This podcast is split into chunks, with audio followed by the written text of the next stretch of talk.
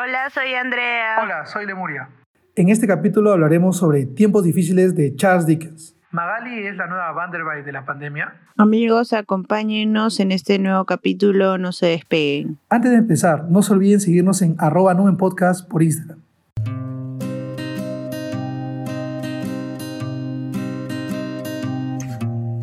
Muy buenas noches, días, muy buenas tardes también para todos ustedes, queridos amigos. En este capítulo vamos a hablar sobre una obra muy conocida de Charles Dickens.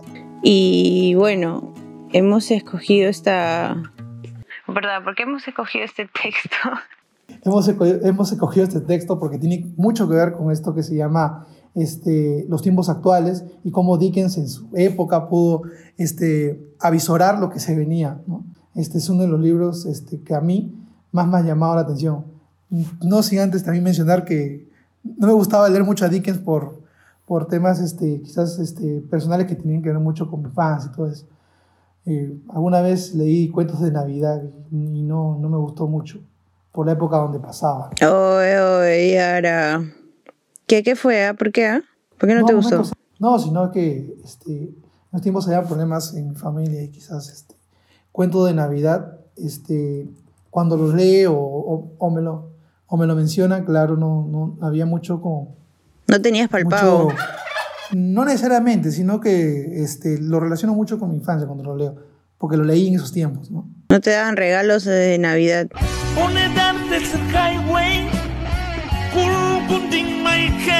Ya, está bien. Pero, ¿qué te parece este texto?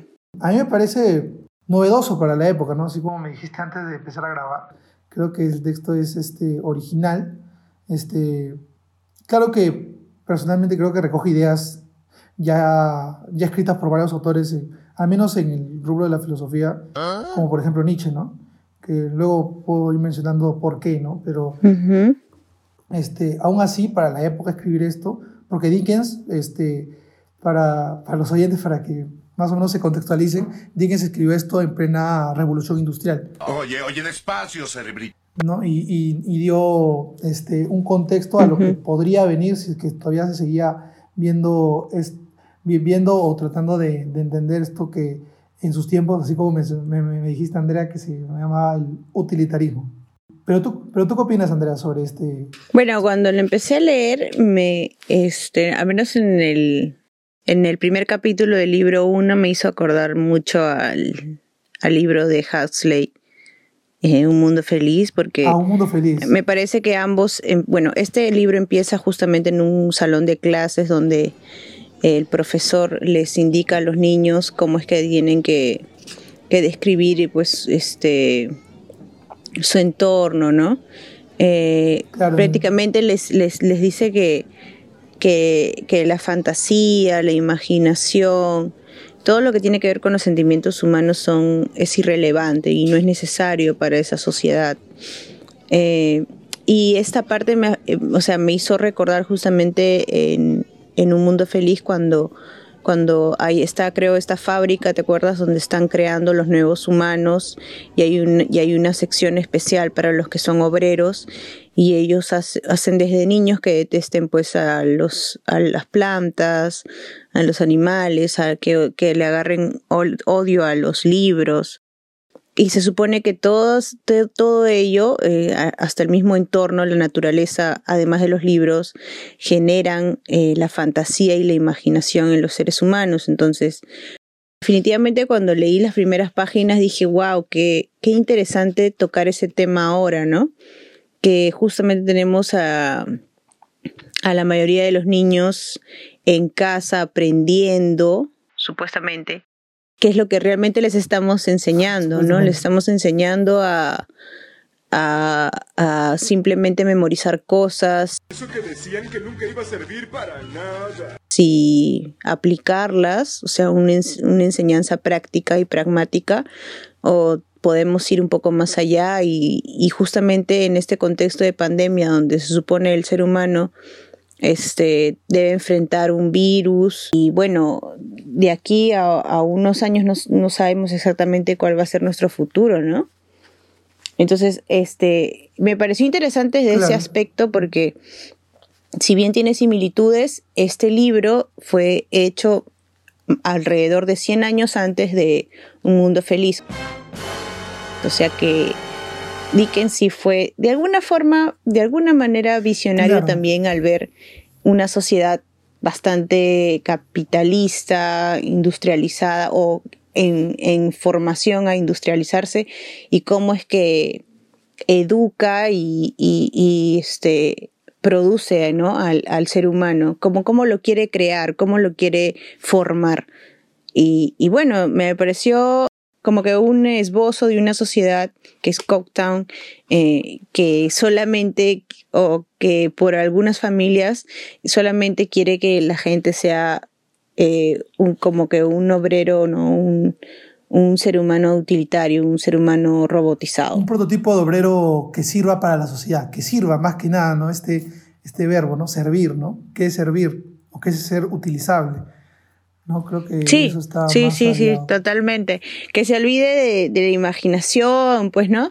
De, lo, de Que los sentimientos humanos, de, de lo que justamente nos hace diferentes, ¿no? Y, y este, que de los robots, ¿no? Si no seríamos, este, no sé. parte más adelante mencionar también hasta la misma cuestión del amor y cómo eh, estas dos personas este, que llega a ser los personajes de, que vamos a mencionar también de Vanderbilt y la hija de, de, este, de Tomás, este, que hace que este, vean el amor más como un trámite que como algo realmente sentimental, algo que un- realmente nos nace, ¿no?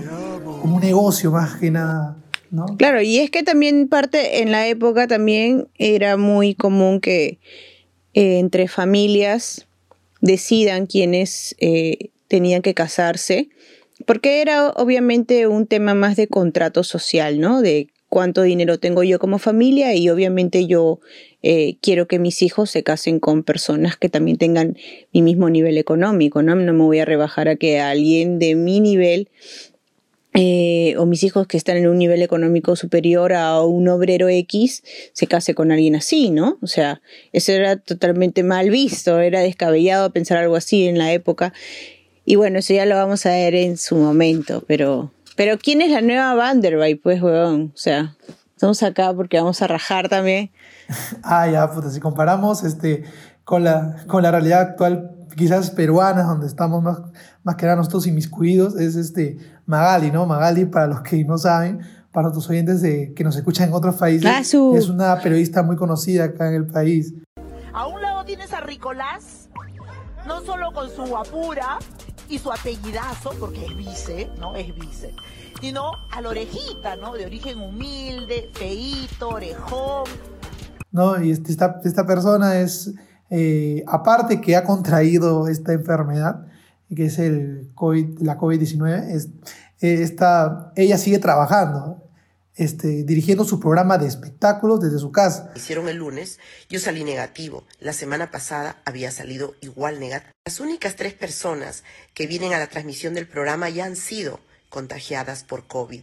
Y según el protocolo del MINSA, ellos eh, pueden estar aquí porque aún son inmunes, se les hace pruebas igual cada 15 días, pero eh, son los médicos los que los han autorizado y vienen además vestidos de acuerdo al protocolo.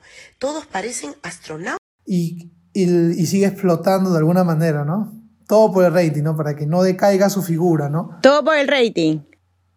Vamos a ver ese, vamos a ver esa comparación cuando nos toque justamente hablar de, De este del personaje. señor. Vanderbilt. Ya. Entonces, eh, en, en el primer capítulo, que es, creo, una página y media, El libro primero, que se llama La siembra, en el primer capítulo se llama La única cosa necesaria. ¿no? Ahí hablamos sobre eh, es- esta, esta conversación que inicia y de manera fulminante te adentra a todo lo que es la novela. ¿no? Yo creo que esta, esta, este párrafo creo que resume gran parte de lo, que, de lo que sigue después, ¿no? Y más o menos ya te... Creo que acá Dickens es un maestro porque en esta parte, solamente en este, en este, en, en- este párrafo, este, te da a entender cómo es que tú, como lector, te puedas adentrar a, a- a cómo seguir este, el pensamiento de la novela, ¿no? Déjeme estrechar su mano de poeta poeta. Yo creo que sin esta parte, este, la novela sería un poco confusa de entender y recién la podríamos entender en el segundo o tercer capítulo. Pero creo que es, con esta frase, creo que indispensable, este, Dickens empieza la novela, ¿no? Dice, lo que quiero, pues, son hechos reales. No enseñéis a estos niños y a estas niñas nada que no se sabe, sino en hechos reales. Pues en la vida solo hay una cosa necesaria, los hechos. No sembréis otra cosa, arrancad de cuajo todo lo demás. El espíritu de los animales racionales solamente pueden educarse ateniéndose a los hechos. De lo contrario, nada podrá servirles de utilidad alguna. He aquí el principio en que educo a estos muchachos que tenéis en vuestra presencia. Perseveremos en los hechos, Señor. ¿no? O sea, acá de cajón, ya este, de manera rápida, te dice que los hechos son los, lo único que vale, ¿no? Lo único que uno puede este, poder, lo único que puede, donde una persona puede dirigirse, ¿no? No, no en otra cosa más allá de eso, sino lo que uno ve, lo que uno vive y lo que uno experimenta, las estadísticas, bueno, todo, todo lo que uno este, tiene como cosa pragmática, se puede decir. Exacto. Es, este, es el, es la frase de, la novela, ¿no? En esta vida solo queremos hechos, Señor mío, nada más que hechos. Entonces, ¿a qué hechos se refiere, no? O sea, hechos históricos, no sé. Pero luego ya más adelante te das cuenta de que no solamente es, un hecho eh, como, como una historia, ¿no? Eh, sino es el, el hecho de, de, de, hablar de simplemente las eh, o lo que tú puedas concebir o que tú puedas entender como un concepto único y objetivo. O sea, la subjetividad que también es muy, muy humana, tiene que dejarse de lado para, para contestar eh, específicamente con respuestas súper objetivas ciertas, eh, ciertas cuestiones que el ser humano se va planteando, ¿no? Los pensamientos mismos que va teniendo, por ejemplo, sobre el amor, sobre la naturaleza, sobre la empatía, sobre la solidaridad.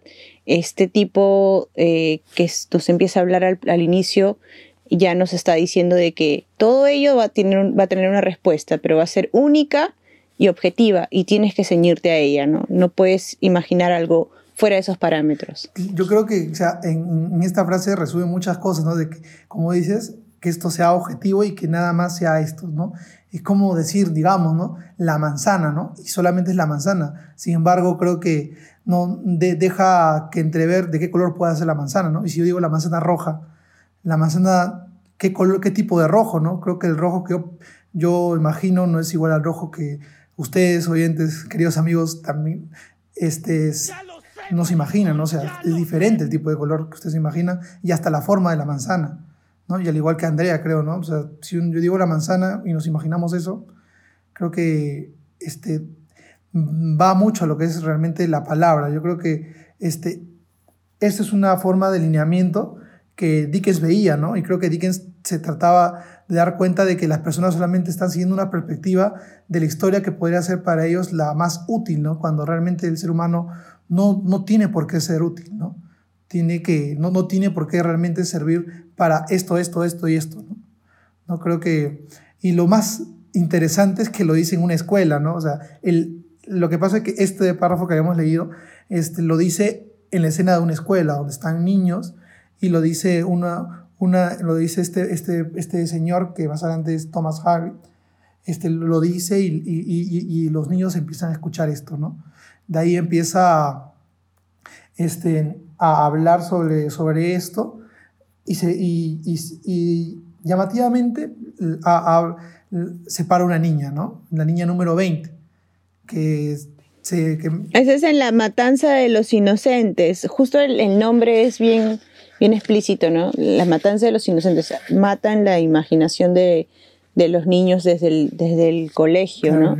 Thomas Grangrit es el, es el maestro, es un personaje súper clave dentro de la novela porque es prácticamente una de las familias en, eh, en torno a las que gira la historia de la novela y, y bueno, él es el profesor de, de Cecilia Jupe, que es una niña muy, eh, muy curiosa porque es hija de artistas. Ella ha llegado a la ciudad con su padre que trabaja en el circo. Un payaso. Y claro, es un payaso, un poco con problemas medio psicóticos. El pata está creo que en la bipolaridad o algo así, y ya más adelante lo vemos por qué, pero eh, al menos en esta parte, en el capítulo 2, este, el profesor Thomas Grangrid le pregunta, pues no a Jupe, a la niña número 20, sobre, le pregunta sobre qué es un caballo, ¿cierto? Así es. Le pregunta sobre qué es un caballo, que le defina qué es un caballo. Eh, y ella, eh, ella habla justamente de los caballos que ella ve en el circo, porque su circo es ecuestre, pues. Entonces el, el, señor Grangrid eh, está molesto porque por supuesto que no quiere saber nada de lo que tenga que ver con un circo. Está prohibido hablar de, de este tipo de, de artes que promueven la, la imaginación, todo y, y, justamente la, este, la distensión, ¿no? Entonces, eh, todo este tipo de actividades que sean recreativas están mal vistas por el señor Grangrid. Y bueno, eh, en ese capítulo eh, él, justo le pregunta, ¿no? ¿Qué es un, qué es un caballo para ella? Y él, y bueno, eh, ella le responde según los, los caracteres que ve en, el circo. En el caballo. Y bueno, el señor Granny le dice, ¿no? La, la niña número 20 es incapaz de definir un caballo. La niña número 20 no está en posición de ningún hecho con referencia a uno de los más comunes entre los animales. Veamos la definición del caballo del ni de algún niño. La tuya, por ejemplo, Bitzer, que es un niño que obviamente está criado desde muy pequeño con este tipo de formación de los hechos, ¿no? Y bueno, él le dice, pues no, es cuadrúpedo, cuadrúpedo graminívoro, 40 dientes, a saber, 24 muelas, 4 colmillos y 12 incisivos. Muda de pelaje en primavera, en regiones pantanosas muda también de pezuñas. Pezuñas duras pero necesitas de herradura. Edad conocida por marcas en la boca. Un texto de Wikipedia. Y bueno, ya, ahí te das cuenta de qué tipo de formación quiere el señor Grangrid de los niños, ¿no? Que justamente sea memorística y para nada que tú puedas eh, eh, concebir que el caballo también puede servir como para entretener o, llevar otro tipo de, de, actividades que no sea justamente la de, la de una mula, ¿no? Porque generalmente eh, los caballos eh, siempre se la han tomado como un medio de transporte. Pero en este caso, en el circo, al contrario, era un, un este, una especie de, de animal que servía para crear arte. Y bueno, ese es un pequeño ejemplo de lo que eh, quería señor, el señor Grangry. Eso más que nada era este, eh, definir ¿no? lo que estábamos hablando de los hechos, de cómo es en realidad, o cómo deberían ser las cosas, ¿no? cómo debería ser todo. Luego ah, acaba este capítulo, ¿no? ya se, se, se da, se da esta, esta, esta situación y, nos envía a, otra, a otro, a otro, a, a, otro paraje. No, pero hay una parte, mira, hay una parte en la que justamente el señor Grangrid eh, le dice, ¿no? Este, nunca tienes que hacer, Cecilia Jupe repitió el señor Grangrid, nada por el estilo, o sea, porque ella le hablaba de la imaginación y le decía, hechos, hechos, hechos. Y hechos, hechos, hechos, repitió Grangrid. Has de guiarte y dejarte gobernar en todas las cosas por los hechos. Eh, tienes que desterrar por completo la palabra imaginación y no has de tener nada que ver con ella. No, no, habrás de tener en ningún objeto de uso ni en ningún adorno nada que esté en contradicción con los hechos. Eh, claro, y esto es porque el señor Grangry le da otra oportunidad a Jupe y le pregunta si es que ella tendría una alfombra de flores. Y Cecilia Jupe pues le dice que sí, que le encantaría. Y él le dice que no, porque si tiene una alfombra de flores, las pisaría. Y obviamente Cecilia sabe que si son, es una alfombra, tiene dibujadas las flores. Entonces esto le, lo, irrita al señor Grangrid, ¿no? Y justo en, eh, bueno, en ese capítulo termina con, con esta idea de que la imaginación tiene que ser desterrada, ¿no? Eh, en, estos dos capítulos, más que nada, este, da, da, da esta, de este preámbulo lo que realmente sigue, ¿no? Y lo, cómo uno debe seguir el lineamiento de la, de la novela. En el tercer capítulo ya habla y se encuentra, ¿no? define lo que es la ciudad, donde está el señor Gran, y, y, él avanza, abandona la escuela, camina y se encuentra con un, con un circo, ¿no? Con el circo que había llegado a la ciudad. Y el círculo avanza, este, él se impresiona, se lamenta, ¿no? Cómo es posible que aún sigan estos vagos, ¿no? Y, y, ahí es donde, justo atrás, terminando el círculo de esta ciudad que se llama Villahuya, ¿no? esta ciudad, de esta ciudad y bien, vienen dos niños, ¿no? Hasta ahí dos niños están distraídos este, y contentos, ¿no? Siguiendo lo que es el circo y prácticamente él se, se queda así medio absorto, ¿no? O sea, y ve al, a, sus, a sus dos hijos, ¿no? Ve, a, ve a Tomasillo, que es también un hijo, su hijo que también tiene el mismo nombre, y ve a otro personaje muy importante que se llama Luisa, ¿no? Ve a Luisa y y, y le da una reprimenda. Esto solo es una fase. ¿Cuál es la siguiente fase? ¿Robar autos? ¿Nadar con vagabundos? Le, les, les, grita, ¿no? Le dice, oye, por, oye, pero ¿qué hacen acá, no? ¿Cómo, cómo es posible que estén siguiendo a, al circo, no? Y, y, y, Tomás, ¿no? Le dice, no, yo he sido, ¿no? Y, Luisa no sé, no, no, la verdad yo le he convencido, ¿no? Para que realmente veamos al circo, ¿no? Y, se amarga, ¿no? Y ahí está eh, este personaje eh, del profesor de Thomas Henry que, que los, que, que, les grita, ¿no? Que dice, mejor váyanse a otro lado, ¿no? Y, lo, y va, va, con ellos, ¿no?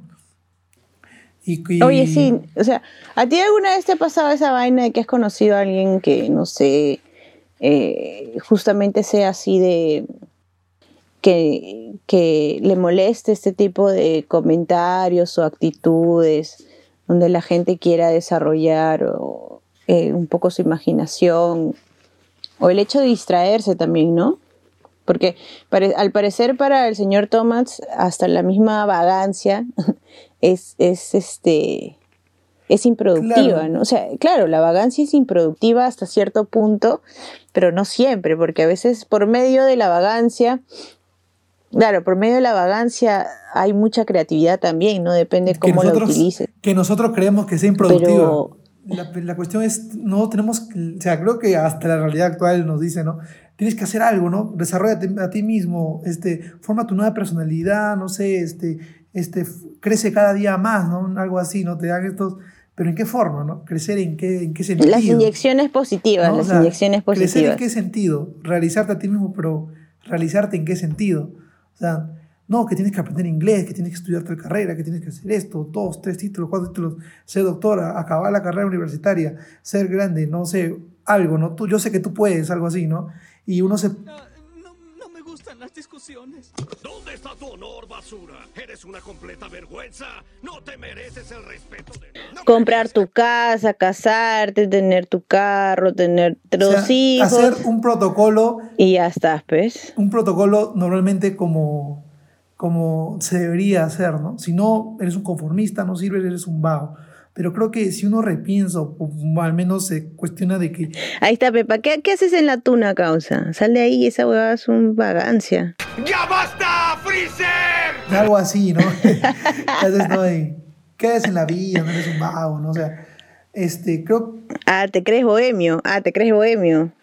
La bohemia literaria, dice, ¿no? Pero ya, creo que este sentido eh, mm, la verdad puedes tener un montón de interpretaciones. Yo creo que este, productivo, ¿qué es, qué es ser productivo, no? Yo, si yo quiero ser productivo, no sé, escribiendo todo el día. Bueno, para la época, para esta época, ser productivo era saber mucho más cosas eh, o ciencias prácticas que te den dinero, nada más, porque era lo único importante, ¿no? Mientras tú... ¿no? Pero pero si te das cuenta, la gente emprende, ¿no? Esta, esta palabra de emprendimiento es buena realmente o es buena hasta qué, hasta qué punto, ¿no? De querer ser, ¿qué es también qué es realmente ser emprendedor, ¿no? Mira, ¿sabes cuál es el problema con el emprendimiento y toda esta onda? Es que, es que no es el hecho de que, de que todos tengan la oportunidad de hacerlo, pues, o sea, Eso es, eso es mentira, no todo el mundo puede ser un gran emprendedor. Así es. O sea, y ahí están los libros de No puedes comparar, claro, no puedes comparar tú al emprendimiento de un hijo de, de un puta, no sé, un funcionario en el estado que gana 10 mil, 40 mil soles a un hijo de una señora que está vendiendo, emprendiendo su carro sanguchero, no sé, su ceviche en la calle, manjas, en ambulante. O sea, no es lo mismo. No es lo mismo un hijo de un, eh, de un señor que está vendiendo su, su emoliente en la calle, qué sé yo. Puta, de un huevón que tiene un restaurante en Miraflores, man, ya sea, no es lo mismo, pues, imposible. Entonces las oportunidades no son igual.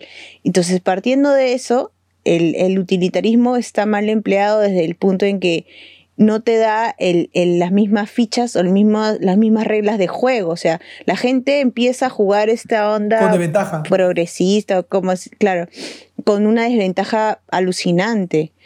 Y, y, y- y nos hemos a- a- acostumbrado a verla normal cuando en realidad no debería ser así. Claro, de alguna manera, este, creo que esto, esta cuestión de, de- de que- de querer o de tener este, eh, este, bueno, lo- yo creo ahorita también viendo el, o sea, yo creo que las redes sociales también a veces nos, nos, nos, dan estos consejos, no tú puedes, no sé mejor cada día, pero creo que las oportunidades no son iguales para todos, ¿no? O sea, es fácil decir, este, tú puedes, pero ¿realmente puedes? O sea, ¿realmente tienes la capacidad? Claro, o sea, oye, puta, a mí me gustaría emprender así un negocio para poner unos telos. ¿De dónde chucha voy a sacar la plata? Tengo que rajarme. En el Perú todo cuesta, hasta la educación cuesta. o sea.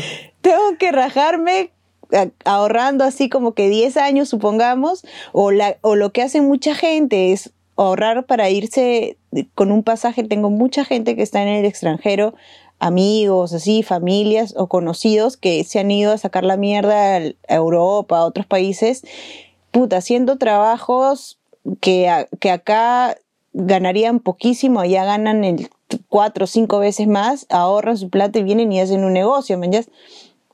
Y, y, mira, y esto hasta- podemos remontarlo o, digamos, este, llevarlo a las universidades de Latinoamérica. ¿no? O sea, la ¿cuál es la problemática de las universidades de Latinoamérica? Porque realmente estamos a mitad para abajo de tabla en, en- en el desarrollo de, de, de- de investigación o de, o de, ¿cómo se llama? O de, o de mejora en muchas áreas. ¿Por qué? O sea, ¿cuál es el- la problemática? Es que la, en- al menos en los países latinoamericanos, las, las personas no, no estudian para ser, este, para, para poder aportar a la humanidad. Las personas estudian porque quieren tener un trabajo estable. O sea, ese es el Claro. hecho, al menos, de por qué la gente estudia. Es que en realidad sí es muy poca la gente que se dedica a la investigación porque también el financiamiento no es, o sea, no hay un gran financiamiento en, al menos en San Marcos. Bueno, En no, no, no es mucho, ¿ah? O sea, la ni- mayoría, la mayoría opta por hacer investigación, pero sin, sin, sin, sin ningún tipo de remuneración Por- de por medio. Por amor a la bandera, pues, ¿no? Claro. Y nada. si, y si en realidad, y en realidad tú haces una tesis, ¿no?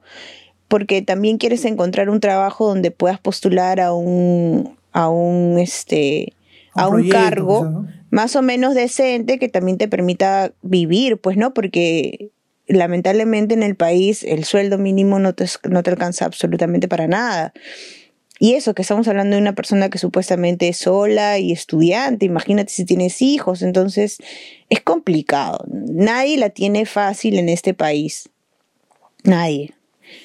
A menos que, no sé, pues, a menos que seas familiar de, de este huevón del ministro de Trabajo, así que lo han metido después a de hacer su su, brother, ¿no? Su, su paseo por otros países y hacer un par de artículos y ya es ministro, man. ya. La meritocracia, la, la meritocracia es, es, impo- es un imposible en el Perú. creo.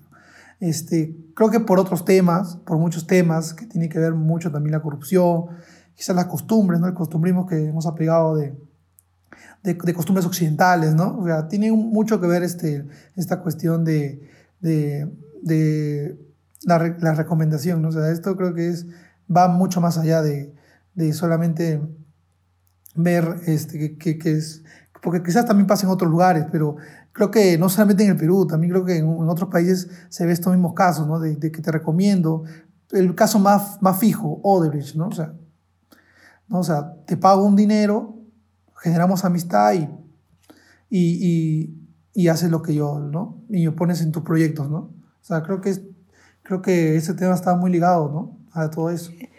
Por eso, pues, o sea, por eso te digo, o sea, en este país, si tú eres amigo de y esa persona tiene un buen cargo, te va a jalar y no importa si es que eres muy bueno o no, simplemente vas a ganar 30 mil soles, que no es nada despreciable, y menos en esta época. ¿Y qué? ¿Por haber hecho qué? Pero mira, acá tenemos justo llegar al capítulo 4 y decir, yo creo que ese señor tampoco lo tuvo fácil y lo usa como excusa para poder justificarse, ¿no? Que se llama el señor Vander, Vanderby, ¿no? Vanderby, ¿no? O sea, Sí, ya, este pata es el claro ejemplo de que es del 100%, el 2% que ha, ha, podido lograr su, este, esta, este, este, eh, esta, este, este alzamiento social, ¿no? Este, este alzamiento social ha tenido este, este logro, ¿no? Claro, totalmente, porque, porque justamente se habla de, bueno, ya vamos adelante, vamos a ver un personaje, ¿no? Que, que justamente es un obrero y que tiene el deseo de, de cambiar un poco su vida, pero no puede simplemente por el hecho de no tener uno, un estatus social diferente y dos, dinero, ¿no? Oye, pero su historia es bien, su historia es bien triste, ¿no? Porque al man este, prácticamente lo abandonaron de niño. De chivolo. Pero tiene algo que ver también, porque ahí vamos a hablar donde una señora viene, ¿no? Y, solamente lo ve de lejos, ¿no? Creo que ahí tiene mucho Eso, que esa, es que esa, esa, parte me hizo acordar al perfume, cuando el weón este, su madre pues lo, lo, lo, este, lo pare en un mercado al costado de donde venden pescados y todo esto y prácticamente se está yendo por el desagüe. Es, horrible, pues como que lo más degradante para un ser humano creo que es un nacimiento así o que justamente tus padres te abandonen, pues, ¿no? Claro, ¿no? Hay, si quieres, hay una canción de, de ¿cómo se llama? De Tongo, que se llama el tongo de el tongo del grupo Imaginación, el tongo antiguo, el tongo antiguo. Hay una canción del tongo que se llama El hijo de nadie, ¿no? O sea, porque eres un mal padre, porque me has dejado, pobre de mi viejita, cuando me cuenta su vida. Esta canción creo que para mí a partir del título ya es fulminante, ¿no? O sea, nacer y que no te reconozca me adentra a, esta, Lima antigua, que, a esta Lima de, no tan antigua, quizás hace unos 20 años, 25 años, o quizás 30 ya, esta Lima este, este, insurgente, ¿no? que, viene un niño y nace un niño a partir de la nada y que no tenga papá, ¿no? sea el hijo de nadie, así básicamente. O sea, si tenga papá, igual no lo reconoce, su mamá tampoco, ya, el hijo no tiene nada, pues. ha nacido sin nadie. Y ya, ¿no? O eso, eso, de por sí es malo, ¿no? Y, y al menos este, Van, Van der Beek también lo justifica, él dice que él es una persona que es una pata, un pata regordete, un pata este, un poco más, este, acá dice, ¿no? Un, un, hombre gordiflón y pimpante, con un extraño modo de mirar y una risa de chirrido metálico. ¿no? Un hombre hecho de grosero material que parecía haberse ido estirando conforme iba engrosando. Yo creo que acá este, este personaje es, es, es una persona que luego también cada vez, cada, cada vez que alguien trata de, de, de, increparlo, de tratar de, cuestionar algo, este, él también es una persona que también va a los hechos, ¿no? O sea, pero de una forma distinta, ¿no? Él primero pone el ejemplo de, su infancia o de lo que ha vivido, y luego a partir de eso, a partir de, esa infancia que he vivido, eh, él recorre y te dice que no hay nada más este, sufrido que eso, así que yo tengo la verdad de la vida, ¿no? O sea, yo he visto todo, he visto desde lo más bajo hasta lo, hasta, hasta lo de arriba, así que nadie puede decirme nada, ¿no? Y es una persona, este, evidentemente, sin mucho, sí, sin mucho este, bagaje cultural, ¿no? Sino más que el, el mismo bagaje con el que ha vivido, ¿no? Creo que es una persona que, que, ¿cómo se llama? Que, que, tiene estas cualidades, ¿no? Que habla sobre, sobre ¿cómo se llama? de manera este, empírica solamente lo que ha visto, ¿no? Y creo que con esto podría complementar en algo, porque este personaje, el señor Vander, es amigo, ¿no? De, de Thomas, ¿no? De Thomas, del, Thomas Grandry, ¿no? Son, son amigos y, se, y tienen esta relación porque los dos creen en los hechos, ¿no? Exacto, sí, pero eh, como tú dices, Vanderbilt es, es una persona inculta, ¿no? Eh, que eh, ha, ha, obtenido sí cierta cantidad de dinero, pero no le interesa mucho entrar en este, en este, en el mundo, este, no sé, educativo o, o no sé, culto, porque él cree que simplemente con tener dinero ya, ya es suficiente y ya vale, ya vale lo necesario como para ser admitido dentro de esta burbuja burguesa, ¿no? Que recién, que ya se estaba perfilando para esta época en Inglaterra. Ahora, él cuando se define dice, ¿no? Cuando le habla a la señora Grand, Grangrit sobre su historia, sobre qué es lo que le había pasado, él le comenta que su abuela eh, era una, una bebedora que lo dejaba sin comer prácticamente. Y él le dice, ¿no? Tanto, tanto, y tanto si me correspondía como si no, amiga mía, el caso es que lo hice. Salí adelante, aunque nadie me tendió la mano. Vagabundo, chico de los recados, vagabundo, peón, mozo, dependiente, gerente, socio minoritario Joshua Vanderby de Cocktown. Entonces ahí ya él se define como que sí, fue un chico. es como que no. no. Yo soy, ¿no? No me vas a decir. Claro, sí. No, no sé, yo, yo soy Andrés Hurtado, ¿no, Chibulín? Yo soy... Como yo siempre digo que soy perfecto, y a la gente no le gusta que diga que soy perfecto. Donald Trump, una huevada así, ¿no? Es un pata así, un prototipo. Yo claro, me imaginé así, es un prototipo como un, así. Claro, es como un Trump. Es como un Trump, pero el, la diferencia es que Vanderbilt no tiene, no tiene muchas pretensiones políticas, al menos hasta donde tengo entendido, pero porque no, no, no, no tiene esa intención tampoco, pero este, y más que nada por su, porque es una persona inculta, pues, entonces no, no, no ve futuro en eso, sino más bien en tener más empresas, más obreros, eh, tener más producción y es, y es lo único que, que lo ilumina, ¿no? Y que sabe que...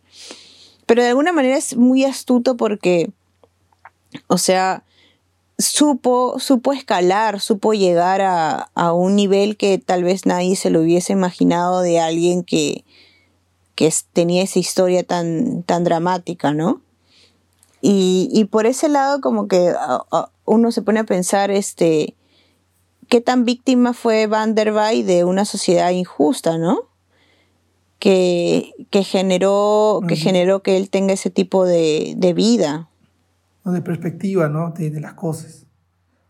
O sea, este tipo de, de, pensamiento, ¿no? De que si no es, si yo pude, ¿por qué tú no puedes, ¿no? O sea, algo así, ¿no? O sea, de que, pero de una manera un poco más, más, este, más cruda, ¿no? Diciendo, ¿no? O sea, es el típico pata, ¿no? Que puede decir, ah, tú no puedes, pues, ¿no? Yo sí pude, ¿no? Simplemente eres un vago, ¿no? Algo así, prácticamente, ¿no? Y creo que más adelante vamos a ver con este personaje Esteban que no realmente es así. ¿no? Oye, pero, pero, pero Vanderbilt es, es Magali, ¿sí o no? Ah, o sea, sí. una parte sí, podría este ser un, porque... Un negociante, ¿no? Es un explotador prácticamente porque tiene su, su fábrica, ¿no? De tejer hilos.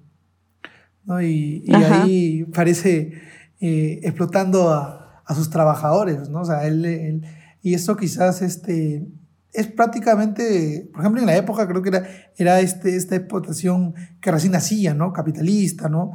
Este, donde se, se, se priorizaba la efectividad. De los banqueros antes, también. ¿no?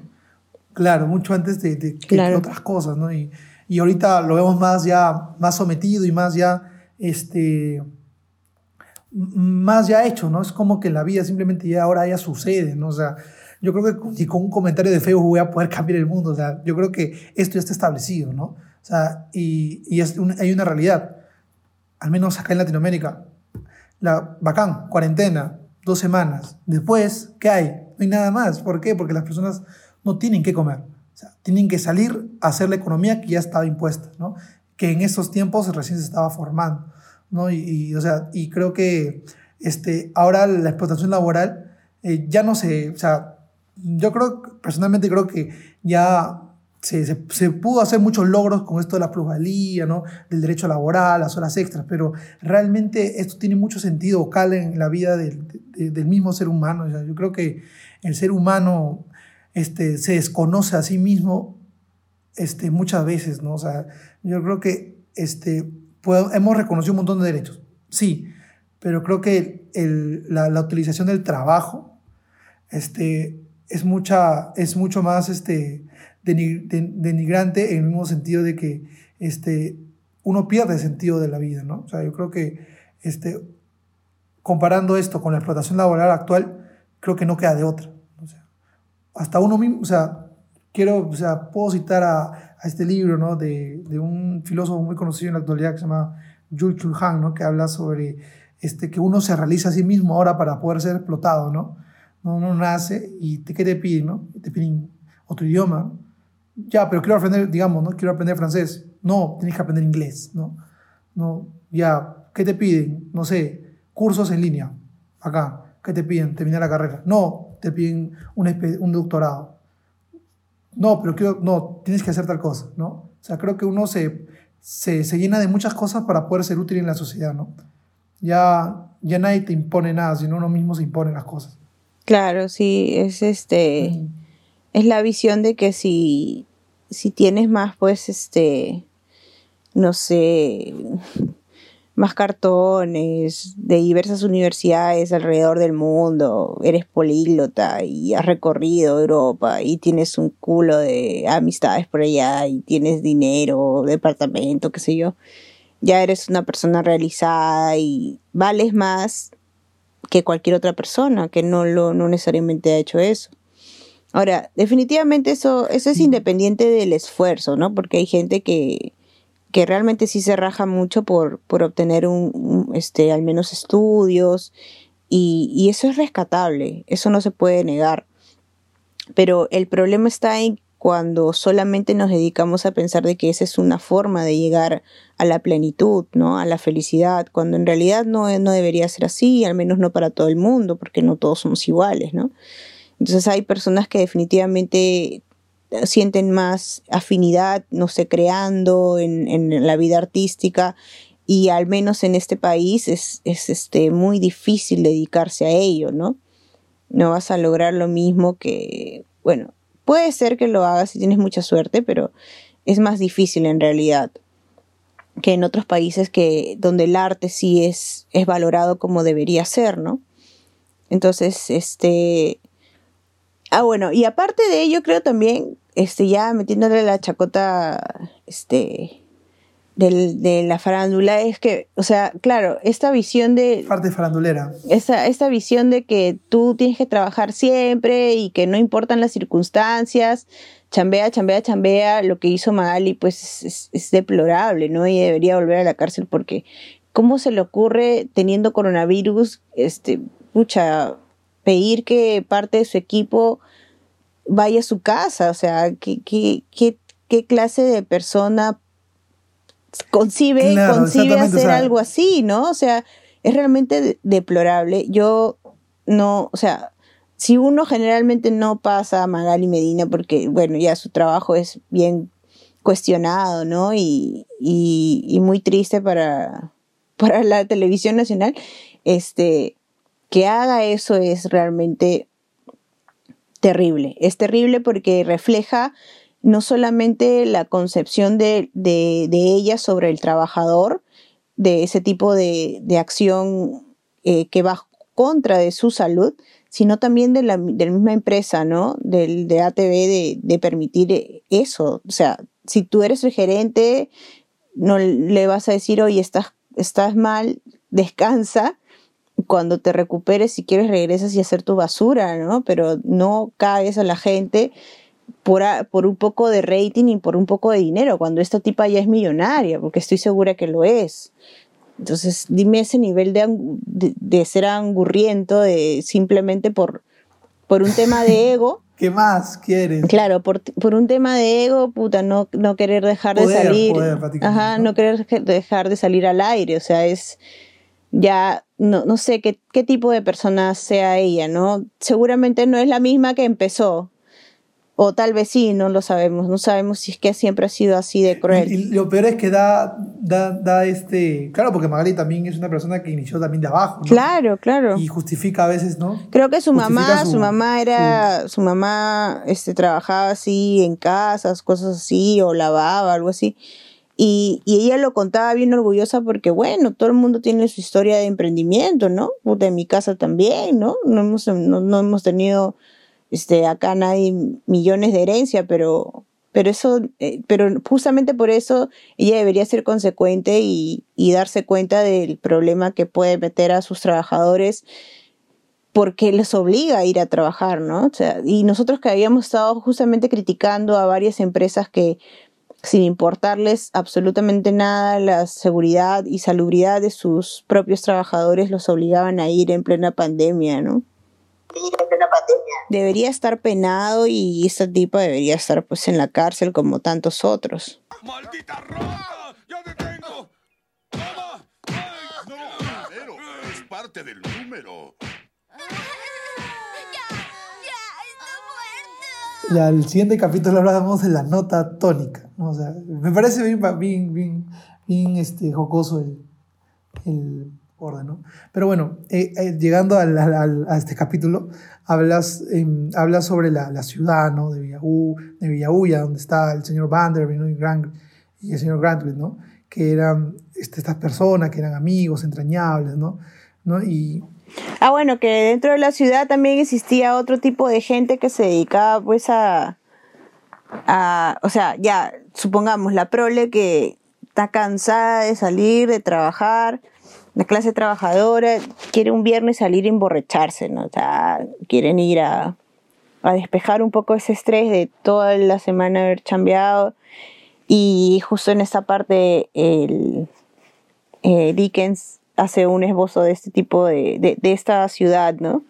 A lo que se dedica la gente, a salir a lugares innobles, obviamente a los prostíbulos, a escuchar canciones indecorosas, a, a, a, a practicar bailes indecentes, ¿no? Y, y bueno, es parte de lo que, lo que también vivimos en, en, creo, la mayoría de ciudades, ¿no? O sea, creo que la ciudad sí es, es un, es un espacio de, de que crea eh, un, un estrés más promedio entre la mayoría de gente que tiene que pasar por, por diversas este, actividades al- en el día, ¿no? Una rutina bastante agitada. eh, y justamente ello se refleja al final con una con la distracción que, que, se, que, se, que se tiene en la mayoría de, de personas o ciudades, sociedades, que es el, el, el tomar, ¿no? El ir a, a lugares como los bares, las discotecas, a distraerse y olvidarse un poco del, de la rutina o, o el estrés del día a día, ¿no? acá y, y- cuál es el, el hecho, ¿no? De por qué están estas personas este, que son el señor Vanderbilt y Tomás, este, están en la ciudad porque están queriendo buscar al, a Celia, ¿no? Están queriendo buscar a Celia porque se dieron cuenta que Celia tiene su papá y que su papá es una persona este, que era una persona que pertenecía a este círculo, ¿no? Y estaban yendo a buscarlo, ¿no? Estaban caminando, yendo a buscarlo. Y, y le encuentran, ¿no? Efectivamente le encuentran. Este, y, y esta niña la encuentran con un, con, con un frasco, ¿no? Que tenía unos nuevos aceites, como así, dicen, ¿no? que es un- supuestamente es una cura para su papá que está enfermo, que se ha golpeado el codo, ¿no? ¿no? Que tuvo un, un, un desliz, ¿no? Y, y van, ¿no? Están, van, caminan, llegan al Ujú. lugar, ¿no?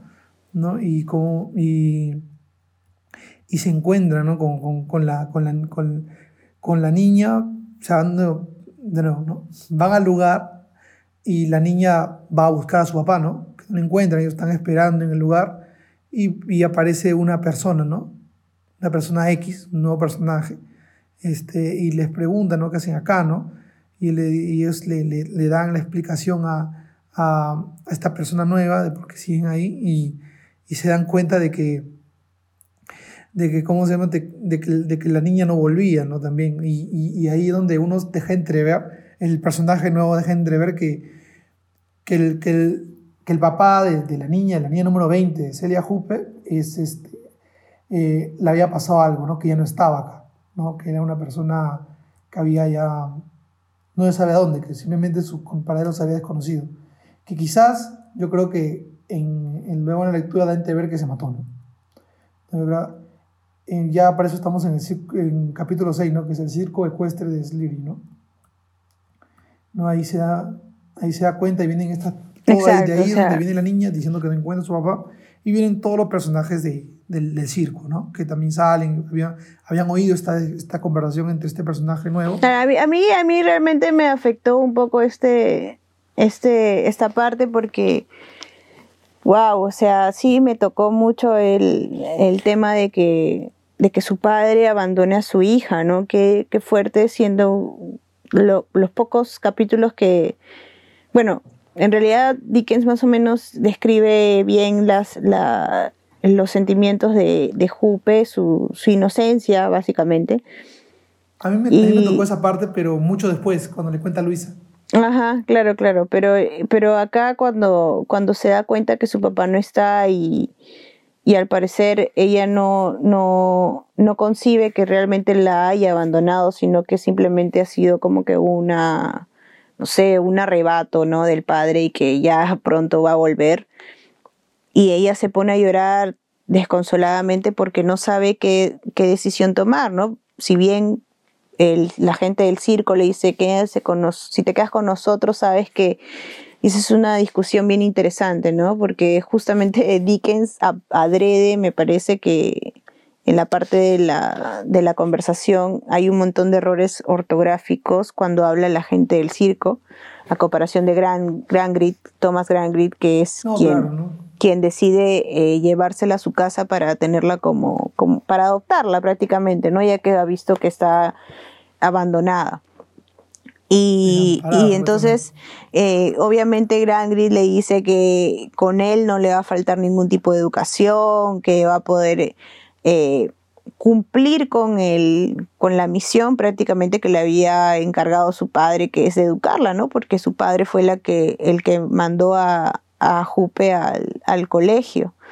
Entonces, desde ese punto... Que educara, ¿no? Claro, desde ese punto sí, sí, se eh, piensa, este, piensa que, que tal vez ese era el destino que, que sus padres quería para ella y que tal vez era lo mejor, ¿no? Y como es una niña, en realidad no, no es consciente de, de lo que realmente sucede a su alrededor, ¿no? Esa inocencia se demuestra ahí cuando piensa que con el señor Thomas Grangrit le va a ir mucho mejor que con la gente del circo, que, que es todo lo opuesto, ¿no? Donde no necesariamente va a recibir una educación formal como, como el, con el señor Grangrit, pero no le va a faltar esa, esa, esa atención maternal, ¿no? Con las, con las, este, las demás, este, chicas que pertenecían a este, a este elenco del circo, ¿no? Que la que la querían mucho y la mimaban, todo ello. Y, y también la fantasía, ¿no? Ellos, este, ellos discuten justo de, de, cuán apropiado puede ser para, para la pobre Ceci que, que, se, que se aparte totalmente del circo, ¿no? Hay una parte en la que le dice, ¿no? Como quieras, cariño, cuando ya ven que Ceci se decide, se decanta por, por el señor Grangri le dice, hasta siempre, Cecilia, escucha mis últimas palabras.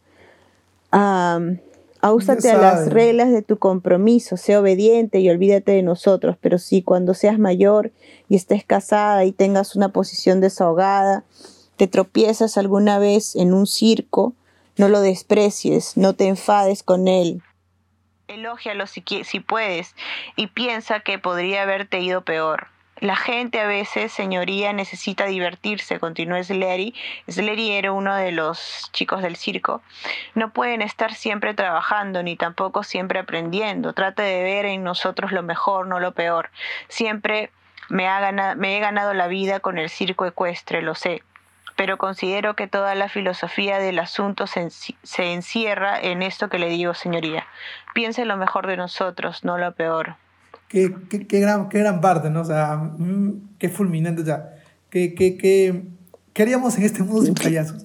Claro, sin entretenimiento, ¿no? Sin, sin poder, no sé, admirar un show artístico, o no también, no solo lo que hace el propio humano, sino también en la naturaleza, ¿no? O sea, el señor Thomas Grangry pensaba que tener un perro que ella tenía, no Merry Legs, era lo peor, pues no, ¿por qué va a tener un animal ahí, este, no sé, perdiendo el tiempo jugando con él porque era una pérdida de tiempo, ¿no? Todo ese tipo de situaciones o actividades que cualquier niño desea tener y, es natural que lo tenga, para el señor Grangrid estaba mal visto, pues no era, un, era perder tiempo, perder este, tus capacidades, perder el... No sé, era lo, más... Eh, no sé, lo poco... Lo tenía en muy poco valor. Y, y, esa parte también me, me hizo reflexionar en a qué tipo de, de vida se, se, iba a enfrentar Ceci, ¿no? Porque estaba solita, pues. No tenía mamá, su mamá se había muerto y era una bailarina. Su papá, como ya habíamos visto, tenía problemas emocionales y de cuando en cuando le venían sus depresiones porque pensaba que ya la gente no se reía de sus bromas y que sin esa chispa o esa esencia del payaso en sí, su vida no valía, pues, ¿no? Pero lo que no he llegado a entender hasta ahora es por qué tomó la decisión de dejar a su hija si la amaba tanto, pues, ¿no? Y, todo esto ya deja, como dices, a Celia sola, o sea, sin nadie. Y esto se refleja en el siguiente capítulo, que es la señora Spars, ¿no? Y esta señora es una ama de llaves, la ama de llaves del, del gran señor Vanderbilt, ¿no? la señora, su ama de llaves, la persona que le cuida, pero esta señora particularmente no, no, no es una señora, o sea, normalmente siempre se considera una ama de llaves, ¿no? ¿No? O sea, una persona siempre que, que busca trabajo porque, porque realmente tiene que trabajar. Esta señora, este, que la señora Sparsit, viene de una familia muy distinguida, ¿no? Y, ah, sí, los Powler. En realidad la señora Sparsit es este es una Powler, como dice acá, que son gente que tenía mucho dinero, estaba muy familiarizada con los caballos y transacciones monetarias, es decir, tenían como que eran como que descendientes de banqueros, algo así.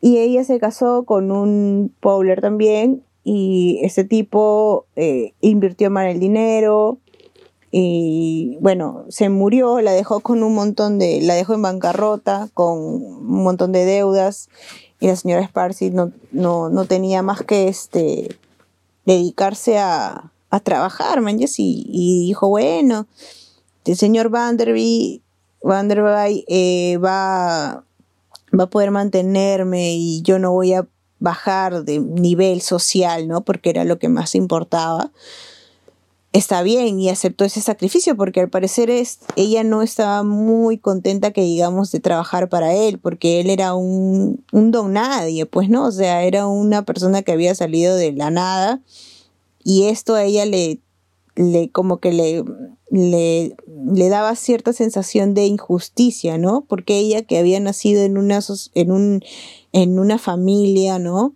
En un linaje más o menos interesante, eh, económicamente y socialmente, ya no tenía dinero, era injusto frente a alguien que había nacido en, en, las peores circunstancias, ¿no? Y que también era una persona sin mucha cultura. Entonces esto a ella le molestaba de alguna manera, pero lo soportaba porque no tenía otra opción. Pues. No tenía de otra, ¿no? Y, y, como, y ya, ¿no? Este, este, este personaje y ahí es donde forman, creo que con, con el tiempo ahí se puede ver que, esta, que estas dos personas este, forman al menos un lazo quizás un poco más este, de amistad, ¿no? Ya más, un poco más llevadero, ¿no? Pero acá te, este, en la comparación también de la descripción de esta señora, también se deja ver que, ¿no? que Celia, o Cecilia también se le llama a veces, este, como para no resumir tanto este nombre, ¿no? Porque Cecilia es un poco más conocido y más, más útil que Celia, porque es un poco más extravagante, ¿no? este, da, viene a la casa, ¿no? Y también se va, a se va a mudar con el señor, con, el señor Vanderbilt, ¿no? Por un tiempo, ¿no? De niña, ¿no? Y para agresiva educación y todo eso, ¿no? Y, y, y ya puesta en, en este lugar, empieza ya su, su, su educación, ¿no? Su, su nueva vida con esta percepción ya del mundo, ¿no? De un mundo utilitario, de un mundo que solamente se basa, como dice acá, en los hechos, ¿no? Y en el siguiente capítulo que se dice, no hay que asombrarse de nada. Acá ya ah, hay, un, hay un diálogo que tiene este Thomasin, que es el hijo de Thomas, Thomas Grandreed, y con Luisa, ¿no? Donde Thomas le dice, no te asombres nunca. No te, no- nunca agarres, o sea, nunca tengas un sentimiento hacia algo, no, no te asombres. ¿Por qué? Porque las personas que hacen eso estadísticamente, y, claro, te lo explica con hechos, ¿no? Que estadísticamente, que, que según esto, según el otro, según lo que yo creo, ¿no? O sea, y creo que es la reinterpretación de una sociedad ya formada, ¿no? O sea, esto me, hace, me hizo acordar esta parte a, a 100 años de soledad cuando Abel García Márquez en su realismo mágico le da, le da, este, le da apertura a toda esta, a todos esta, a todas estas, este, ahorita lo que llamamos que son patrañas, ¿no? mitos, leyendas, supersticiones, ¿no? que son, que son más que nada simplemente reinterpretaciones de otras realidades, ¿no? Con la que Latinoamérica se fue formando, ¿no? O sea, ¿por qué, por qué decir que, que te pasó, que, que te pasó, que, que, que te pisó el alma, digamos, cuando estás durmiendo, no puede ser tan igual cuando puedes decir que, que simplemente has sufrido una parálisis de sueño? Yo creo que los dos son lo mismo, sino que se interpretan de diferentes maneras. Yo pienso eso. O sea, y creo que acá este, Thomas, se llama Thomas le dice a sus hijos, no, ¿sabes qué? No tienes que tú asombrarte de nada, no tienes que tratar de meterle otra interpretación a lo que, a lo que estás viendo. O sea, no le des cabida a otras cosas que nos, no, no imagines, no reflexiones más que solamente a lo que estás viendo y a lo, y lo que las estadísticas o a lo que el mundo interpreta como una sola verdad, tú puedas entender, ¿no? O sea, yo creo que acá es, este, le, da esta, eh, eh, esta, asevera esto, Dickens como para ya de, este, reafirmarte cómo es que está yendo la, obra- la obra ya, ¿no? Habla- hablan- ah, está hablando sobre esto y habla que también esta persona, por ejemplo, que Tomasillo, que es el hijo de Tomás, y, y Luisa, este, son personas que no viven tranquilas, porque son niños prácticamente, ¿no? O sea, son personas que quieren imaginar, desarrollarse, ver, son personas que han nacido sin entender el mundo y que se les obliga a un niño que pueda entender una manera de, de- de- de entender las cosas, creo que no va así la cosa. Creo que todo niño siempre entiende las cosas cuando ya no son niños, sino cuando están ya, este, ya tienen muchos años y reinterpretan ya el mismo, el mismo día, todos los, el mismo día. ¿no? Yo creo que los niños ya no, al, al principio no, no- no, interpretan nada porque no entienden el lenguaje de cómo se mueve el mundo que, que manejamos, ¿no? O sea, los niños no tienen por qué realmente, no, los niños no tienen por qué realmente a- asegu- aceptar este, esta realidad, ¿no? O sea, necesariamente no tienen por qué aceptar la realidad tan temprano, ¿no? O sea, y, y, y, y Tomasío se, se estresa, se amarga, ¿no? Le dice, ¿sabes qué? Cecilia también va a sufrir lo mismo que estamos sufriendo nosotros. Y eso a mí me amarga, ¿no? Y ahí se puede ver la primera impresión entre Tomás y, y Luisa, porque Tomás le dice eso a Luisa, ¿no? Sobre, sobre Cecilia, ¿no? Lo que va a sufrir, ¿no? Y le dice, y ahí vemos como que si eh, Tomás recurre, siendo el hermano menor, recurre a ella, a Luisa, diciéndole que sin, sin su compañía no podría aún aguantar todo esto, ¿no? Que es presionarte y tratar de aprender simplemente más de lo que vemos y no pensar en nada más que eso. Y ahí tenemos también a la mamá, ¿no? Que también es una persona que, que, que también tiene un personaje, también tiene una como visión de ver las cosas, ¿no? Hay una parte que a mí me pareció un poco... Me dio pena este, desde, la, desde la forma de que, este, cómo puede haber, quizás es lo más probable que haya personas también así ahorita en este mundo. Este, no digo que yo tenga la mejor vida, pero esta forma de cómo Dickens me transmite esto hace, me hace pensar de que esta vida también existe, ¿no? Y no es tan bonita que digamos, ¿no? Donde la señora, este, la señora Grangrit es una persona que este, prácticamente le da, la, le da este mensaje de que si ustedes no hubieran nacido, yo prácticamente estaría tomando un mejor, un camino que, me que a mí más me gusta, que a mí más me gustaría, ¿no? Y se pone, y se impacienta, ¿no? Y solamente lo único que hace, como no era una persona también tan leída, e, era una, ni, ni, ni tan reflexiva, era una persona que, que, simplemente seguía lo que decía su esposo, ¿no? Y ella les corregía a los hijos, ¿no? Y les advertía en cada momento, ¿no? Que no deberían asombrarse ni imaginar cosas. Ah, ya, bueno, acá en esta parte de los progresos de, de Sisi, en realidad es todo lo contrario, no hay ningún progreso porque la pobre eh, no entiende este mundo de las facts, de los hechos, y cuando está en el colegio, pues le preguntan eh, sobre temas este, eh, un poco complicados para ella, porque hay mucho de, de matemáticas y ella pues este, se da cuenta de que no va a poder contestar a las preguntas del señor Grangrid, ¿no? Como él quisiera. Hay una parte de la prosperidad nacional. Dice, prosperidad nacional le pregunta. Y él dijo, vamos a ver, esta aula es una nación y en esta nación hay 50 millones en dinero contante y sonante. ¿Vivimos en una nación próspera? Niña número 20, ¿no, está un, ¿no es esta una nación próspera y no es la tuya una situación floreciente? ¿Y qué respondiste? Le pregunta Luisa, porque Sisi le estaba contando lo que le había pasado en el colegio. Y eh, Sisi le dice, dije que no sabía, señorita Luisa. Pensé que no podía saber si la nación era próspera o no, y si mi situación era floreciente, a no ser que supiera quién tenía el dinero y si una parte era mía, como obviamente cualquiera se podría preguntar, ¿no? Pero eso no tenía nada que ver con la pregunta. Eso no estaba en absoluto en las cifras, dijo sí, secándose las lágrimas. Una gran equivocación por tu parte, dijo Luisa. Sí, señorita Luisa. Ahora sé que lo era. Entonces dijo que el señor Child, Child dijo que se me iba a dar otra oportunidad. Explicó que la clase era una ciudad inmensa y que había en ella un millón de habitantes y solo 25 se morían de hambre en las calles en el transcurso de un año. ¿Cuál es tu comentario ante esa proporción? Y mi comentario fue porque no se me ocurrió otro mejor que tenía que ser igual de duro para los que se morían de hambre, tanto si el resto era un millón o mil millones, y también eso era una equivocación. Entonces ahí, y ahí estamos dándonos cuenta que, que la, la, formación de sí, sí es más eh, de preguntarse, ¿no? El, si es que hay, igualdad de condiciones con los demás. Porque es como cuando nos venden el, tema ¿no? del PBI, pues dicen, sí, el Estado no sé cuántos millones tiene el año, ¿no?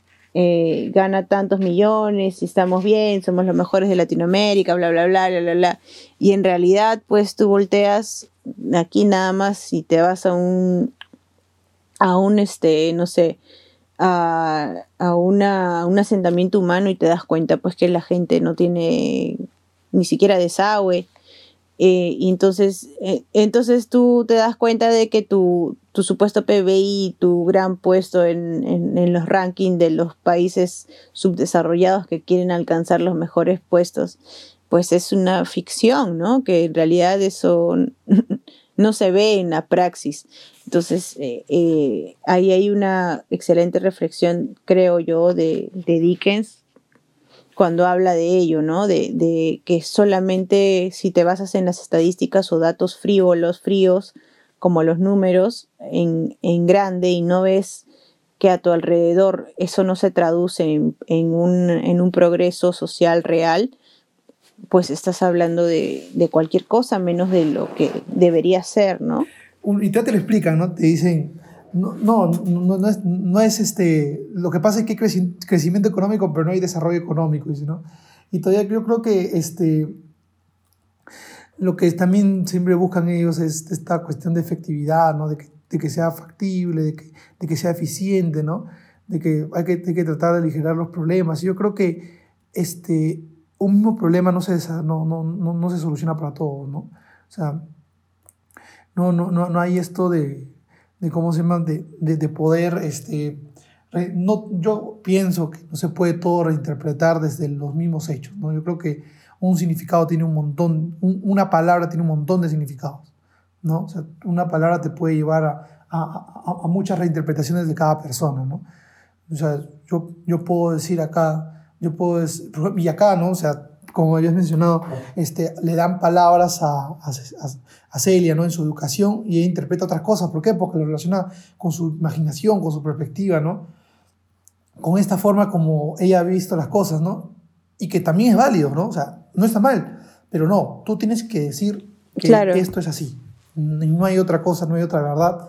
Esto te va a, eh, con esto tú puedes entender a los demás. O sea, no es así realmente.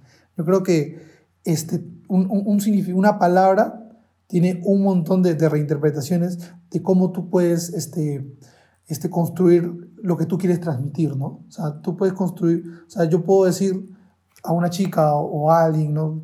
Te amo tanto, ¿no? Pero realmente ese te amo tanto puede significar muchas cosas. Yo creo que el sentimiento no, no, es más grande o lo que uno realmente quiere transmitir es más grande de la misma palabra. O sea, yo, creo que un te amo tanto no es suficiente si realmente sientes que no es así. Estás romántico, causa. ¡Hola! ¡Te amo! ¿A quién le quieres decir te amo? ¿A quién le quieres decir te amo? y, y para este punto vamos a hacer un break. Ahorita volvemos para la siguiente parte que va a ser una historia paralela, pero que es muy interesante.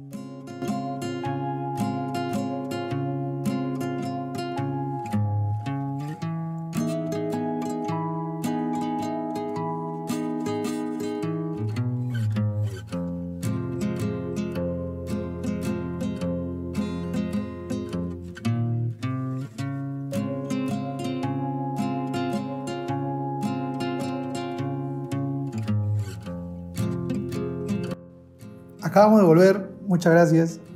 Ya saben, no se olviden de seguirnos en arroba podcast por Instagram. Estamos subiendo contenido semanalmente. Síganos. Ahora sí lo estamos promocionando de verdad. Sí, porfa, síganos, escríbanos.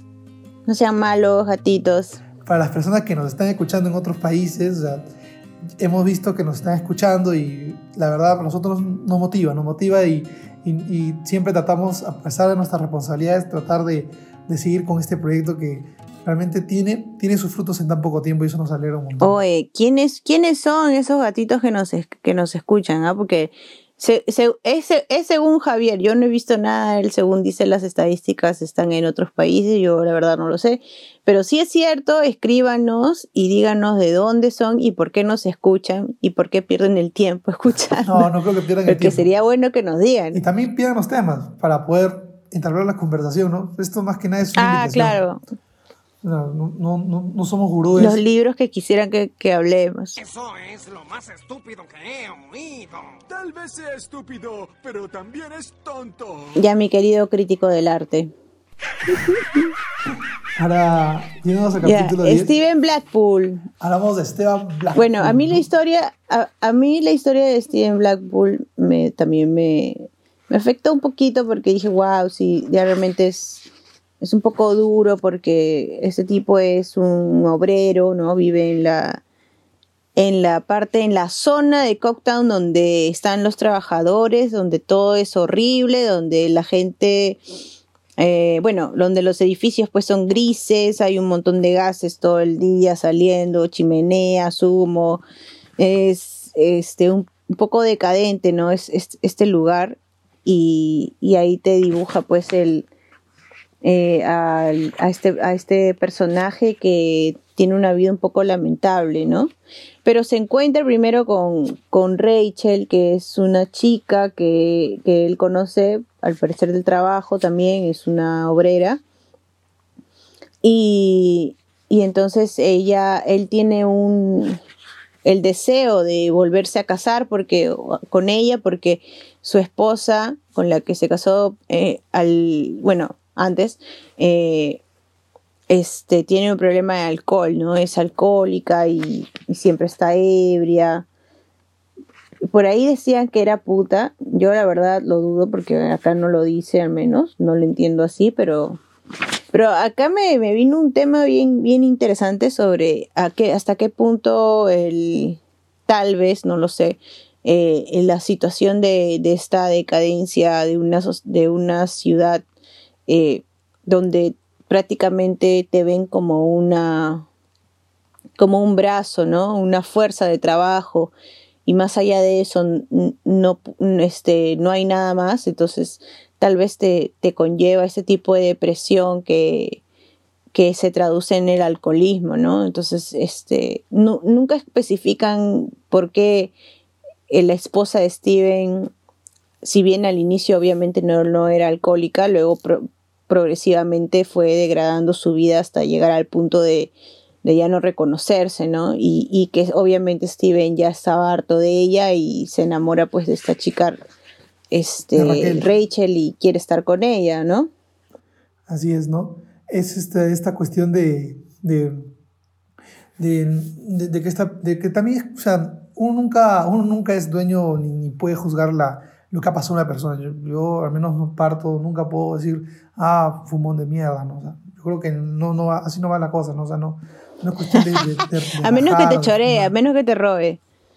Pues claro, es el momento, ¿no? O sea, yo diría fumón si, si puta, si me chorea, pues ya ahí está huevón, ¿no? Está a, a, nadie le gusta que le quiten las cosas, ¿no? Pero yo creo que mm, no es cuestión de, de, de, de, criticar por criticar, ¿no? Yo creo que hay, una, hay un detrás que, hace que estas personas, este, que, a veces generan rechazo o incomodidad, lleguen hasta, este punto, ¿no? Quizás también es este desenfreno de la esposa de, Esteban, que la llevó a, tomar este, o a llevar ese estilo de vida que era el, alcoholismo, ¿no?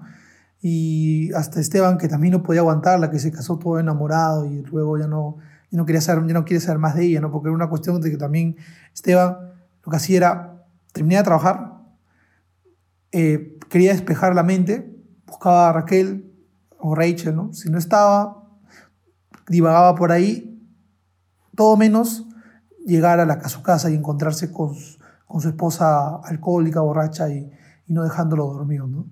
eso era para él una, un martirio, ¿no? Y, y, y, al menos, y, no, y, ahí narra, ¿no? Una, una especie de, de, de, camino, ¿no? Que él traza hasta ir hasta, hasta la casa de, de, de, básicamente su dueño, ¿no? ¿Y quién fue su dueño? No, ¿quién era su dueño? Este, el señor Vanderbilt, ¿no? El, el, dueño de la compañía donde trabajaba. Yo pensé que iba a pedir, que iba a renunciar o iba a reclamar algo, pero efectivamente lo que hizo, algo que me pareció muy interesante, era algo que existe todavía en las empresas, pero es muy poco, es muy, no es tan recurrente, ¿no? Que es este, pedirle un consejo, ¿no? Más que nada de qué debería hacer sobre las cosas, ¿no? Este, y, el señor Van der le dice, no, a partir de su perspectiva, decía, no, pero si yo era una persona también igual que tú, porque yo sí he podido, lo único que tienes que hacer es aguantarla para que te casas, ¿no? O sea, eh, no hay una ley que te ¿no? Básicamente, porque él también pregunta, ¿no? Pregunta y le da estas cuestiones de, de decir, no, pero, no, pero ¿qué pasa si yo llego a matarlo, no? Verás, tú podrás ser un libro abierto, Bob Esponja, pero yo soy un poco más complicado. Los pensamientos dentro de mi mente son un enigma. No, no, no hay de, no, no, tiene de otra, ¿no? Y y lo que hace este Esteban simplemente, y Esteban también le confiesa ¿no? en, este, en, en, este escrutinio que, que, eh, eh, eh, que, está enamorado de una persona, ¿no? porque quiere divorciarse para casarse con Rachel, ¿no? que era esta persona que supuestamente para, para Esteban era la persona que le había acompañado y que gracias a Rachel él no, no, no sea, él hubiera él aguantado todo esto, ¿no? Que porque y la, más que nada la magnifica, ¿no? Y, y yo creo que este, y ahí Vanderbilt se amarga, ¿no? ¿no? Como posible, ¿no? Yo pensé que eres una persona de, de, gran, de gran valía, una persona humilde, una, o sea, una persona de, una, una persona de buen, de, de, buen parecer, ¿no? Pero me acabo de, enterar de que no es así, ¿no? Así que simplemente usted solucione sus problemas y ya, ¿no? Y acá Esteban sale, ¿no? No, este, contestó con un movimiento, acá dice, ¿no? Esteban Blackpool contestó con un movimiento de cabeza muy diferente y exhalando un profundo suspiro, gracias Señor, buenos días, nada más, ¿no? Y él dice, no, yo sé lo que va a pasar, ¿no? Así que no, no, no te equivoques, ¿no? Y, acá, y, ahí acaba el capítulo y, y, ahí nuevamente, ¿no? Va hacia el siguiente capítulo que se llama La Vieja, ¿no? Y era donde Esteban nuevamente va al trabajo, y se, pero antes de ir al trabajo se encuentra con una señora, que esto me parece muy interesante. Era una señora que le cuenta, que le toca el hombro y le dice, ¿no? Que si el señor estaba ahí, ¿no? Porque no salía. Y le decían, no, sí, sí, pero lo acabo de ver. Ah, ya, está bien. Entonces, y ahí le cuenta que era una señora que ahorraba todo un año para poder llegar a ese lugar y verlo solamente de lejos, y de ahí se regresaba, ¿no? Me pareció, muy, me pareció un poco loco, un poco extraño lo que hacía esta señora, pero luego pues, empecé a pensar de que no, de que necesariamente no, tiene algo que ver ahí, ¿no? Creo que es, podría ser uno de los familiares de, de Vander, de Vanderbilt, ¿no? Eran unos familiares porque sí, luego yo también hasta pensé que pensé que podría ser la, la, propia abuela, ¿no? Que era la borracha y todo esto, que lo había, que lo abandonaba y lo dejaba de hambre, ¿no? El chico, pero al parecer es alguien que lo, lo conoce desde hace mucho tiempo. ¿No? Claro, pero, pero, es, pero, hay que ver cómo es que sigue, ¿no?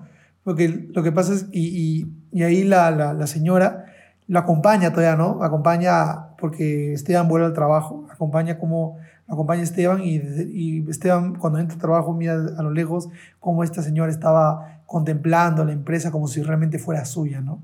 O sea, como si fuera orgullosa prácticamente, ¿no? Este, ahí, este, totalmente este, contenta, ¿no? Este, sobre, eh, sobre lo, lo, que pasaba, ¿no? Y ahí, entre un momento y otro se fue, ¿no? Y ahí, y ahí Esteban sale, sale del trabajo e intenta buscar a Rachel, ¿no?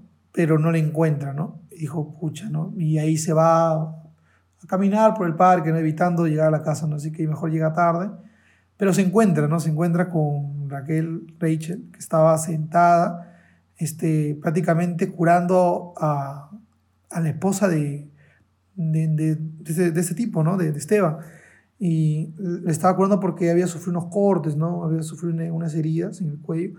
Y y Esteban simplemente se lo dice nada y hay una, una conversación de Raquel le dice, no, no, entonces yo sé que tú eres una persona que aguanta mucho, es una persona muy benevolente, la verdad, y ahí le da, ¿no? Este, esta, esta, parece el pata frenzonado, ¿no? O sea, el pata que quiere pero no puede, ¿no? Como que no, no le dice nada, pero deja entrever que, que, que tiene un sentimiento muy profundo hacia ella, ¿no? Y le, y le y, y le, le, le, confiesan, o sea, le, le, da también, ¿no? Es como que la chica le dice, bueno, ah, eres una persona benevolente, buena, y, y, él le responde, no, o sea, tú también lo eres, ¿no? Sin ti no hubiera podido hacer todo esto, ¿no? Y entre ellos se, se, se alardean, ¿no? Y, y lo que pasa es que en realidad e, ella estaba, de, ella estaba ahí porque Raquel era su amiga y le cuenta de que ellas trabajaban juntos y que una vez viniste tú y te, te y la cortejaste y te casaste con ella, pues, con la amiga, con la amiga ¿no?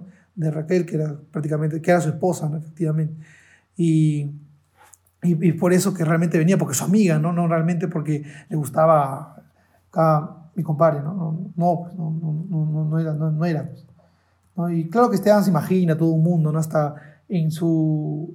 empieza a soñar, ¿no? Porque ahí tiene un sueño en la silla donde estaba sentado, que este, que estaba, que estaba en una boda, creo que estaba este, rememorando la boda donde, estaba, donde él se, casó y ahí sufrió un montón de, de, de, peripecias y ahí llega el momento donde, donde él tiene un sueño, en un sueño, donde está despertando y ve que este, su esposa se levanta y golpea a Raquel, ¿no? Pero todo resulta que era la pesadilla de lo que estaba soñando, ¿no? Y aún así, este, Raquel hasta cierta hora se queda, elimina un poco del vino que quedaba en el lugar y se va, ¿no? Pero antes viene Esteban, se arrodilla y le dice, dice, así que procuraré esperar, tendré confianza en el porvenir cuando tú y yo nos vayamos juntos, al fin, muy lejos de este profundo abismo, para reunirnos con tu hermanita. Porque su hermana, ahí cuenta su hermana, ¿no? Que, que la hermana de Raquel había fallecido hace tiempo, ¿no? Pero más que nada el mensaje no, no, no, no era para irnos del mundo, ¿no? Era un mensaje de Raquel de, hacia, confesando más, más que nada el amor a Raquel, ¿no? Y, y Raquel no le dice nada, solamente da las buenas noches y se va, ¿no? Y, y, ahí acaba la escena, ¿no? De, esta, de este otro paralelismo de la historia, ¿no? Que a mí realmente me, me causa un poco de, de tirria, ¿no? Que es Este, creo que leer, leer la novela no, no, no es tan agradable, no, es tan agradable en el hecho de que no, no es porque esté mal escrita, no, no es eso, sino es que es una novela que, que, que, que, te cuestiona cada rato. O sea, estás leyendo y te da que pensar. Lees y te da que pensar. Lees, te da que pensar y uno se queda pensando al menos, al menos cada vez que leía y me encontraba con una parte me quedaba pensando 10 minutos, ¿no? ¿no? Y nuevamente seguía con la, con, la, con, la lectura, ¿no? Pero te da mucho que pensar y, y Dickens toca un montón de temas que van ligados y todos, y, y que no está tan lejos del, de, de, incluso de la realidad, ¿no? Que vivimos ahora. Sí, eso es lo, eso es lo más increíble de la literatura, que no importa en qué año esté, esté escrita esta obra, hay tantos, tantos similitudes con, las, con los casos actuales que es como que no... Sí, siempre son visionarios. El tiempo no, no pasara, ¿no? Sí, el tiempo no pasara. Y... Ya llegamos al capítulo de Gran Industria donde ya pasan los años, volvemos a la otra historia y y, y, vemos cómo ya las perso los personajes que eran niños, ¿no? Este, ya son adultos, ¿no? Y vemos un cambio repentino de las, de las personalidades, un poco de, las, de, de, la, de, los, de los personajes, ¿no? Que son, al inicio, Thomas era el pata que le, le daba los hechos, ¿no? Pero acá vemos un poco más condescendiente, condescendiente, ¿no? Quizás por los años que han pasado, ¿no? Sí, ya, sí, sí. Sí, sí, también ya o Cecilia este, se está prácticamente quedando a atender, a prestarle servicios a la familia Grangrid, ya no se va a formar en la educación porque le dicen pues prácticamente que ya no sirve para eso. Pero había un cariño, y, ¿no? Y bueno, el señor Grangrid también le tiene cierta, cierta estima a Sisi por el tiempo que, que ha pasado con ellos y obviamente por su historia triste, ¿no? Al saber que su padre la abandonó. Pero sí, sí, también sigue pensando que en algún momento su papá llegará a buscarla. Aún tiene la esperanza. Ahora también conversa con, con su hija, Luisa, y la ve que está ya hecha una mujer. Bueno, es como que un previo a lo que viene después, ¿no? Eh, me imagino. Que es padre e hija. Que es un poco extraño, pero ya. Acá, acá vemos este, estos personajes que ya están ya maduros, ya están Vemos a Luisa que tiene esta, esta personalidad un poco más, este, yo creo que Luisa en, en el, hasta el momento de la historia, este, ha desarrollado un personaje creo que un poco paralelo, ¿no? Creo que con, sus, con sus padres y con el mundo que lo rodea, es una persona que se dirige a los hechos de una manera un poco extravagante, ¿no? Pero creo que también ha desarrollado la par, esta parte imaginativa que, se le ha, que aún así se le prohibía, ¿no?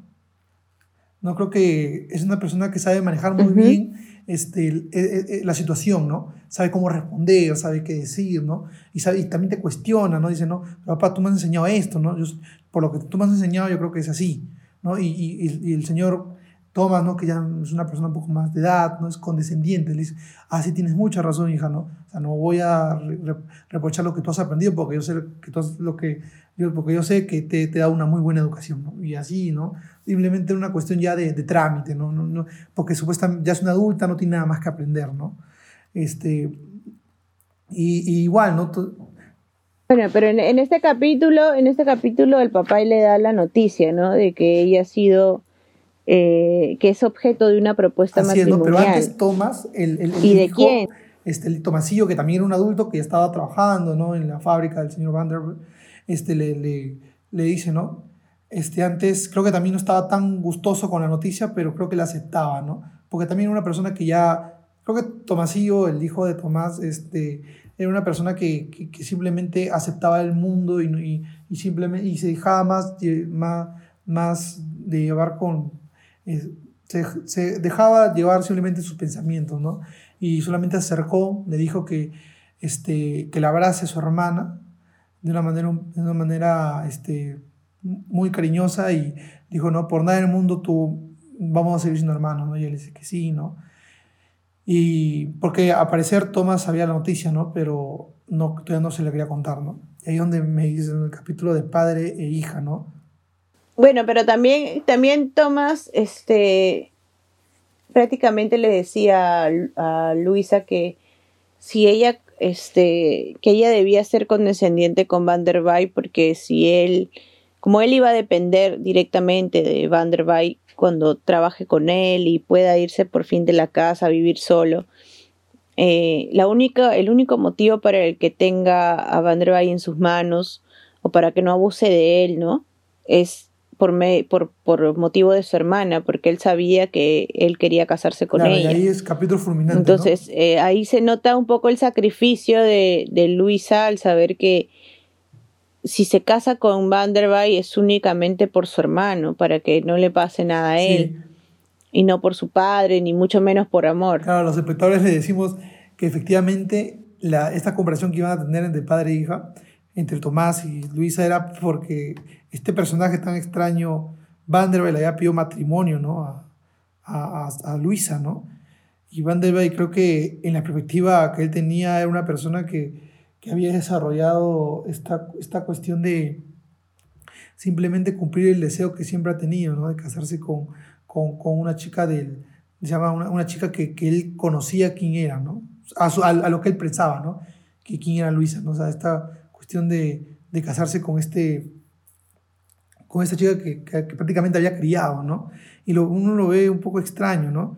Vemos y, y, y, y, Luisa lo cuestiona a su papá, ¿no? Cuando le dice, que tú crees que yo lo amo, y, y ahí este, el Thomas le, le, da esta versión de los hechos, ¿no? Que, no, que según las estadísticas, eh, las personas que tienen diferencia de edad le va mejor, ¿no? Que tienen una mayor diferencia de edad le va mejor, y que simplemente no veas el amor como una cuestión como lo ven los jóvenes, ¿no? Simplemente ve el amor como algo, como un trámite, una cuestión de que ustedes, este, efectivamente, los dos son muy funcionales y van a tener un grandísimo matrimonio.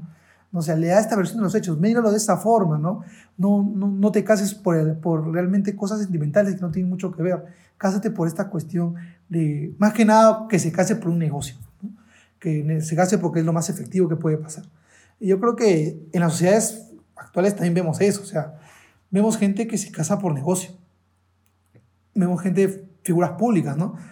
No sé, vemos ahorita lo que pasó últimamente con Will Smith, por ejemplo, ¿no? Este, este, esta cuestión, esta conversación entre su, de Will Smith y su esposa simplemente es un negocio. Yo creo que este, mucho antes de que salgan en televisión, ellos ya sabían lo que iba a pasar. Además son actores, ¿no? Saben cómo interpretar y, cómo hacer para que las...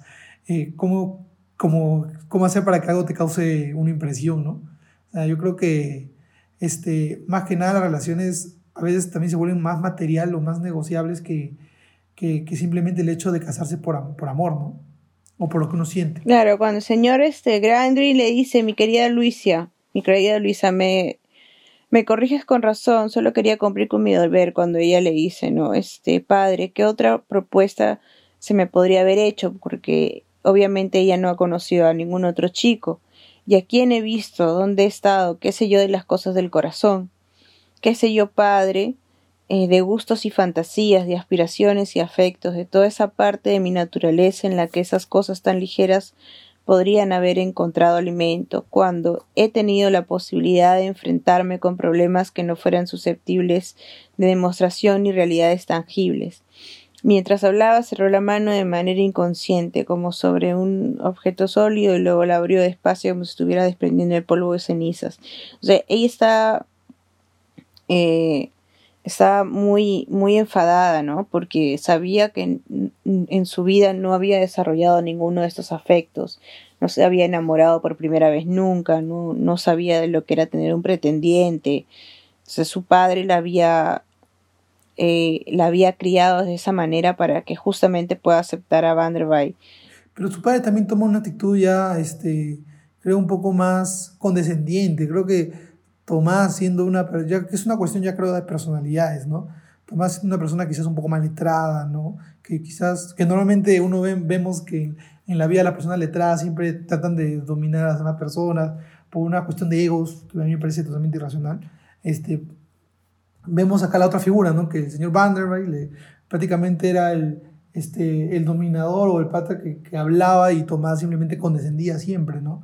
Y vemos que Vanderbilt le da esta petición y, y Tomás simplemente asiente y lo, y lo, ve de la manera más, más amigable posible, porque ni siquiera creo que habrán tenido, no creo, no, no se deja entender en la novela que han tenido una discusión sobre eso, creo que no.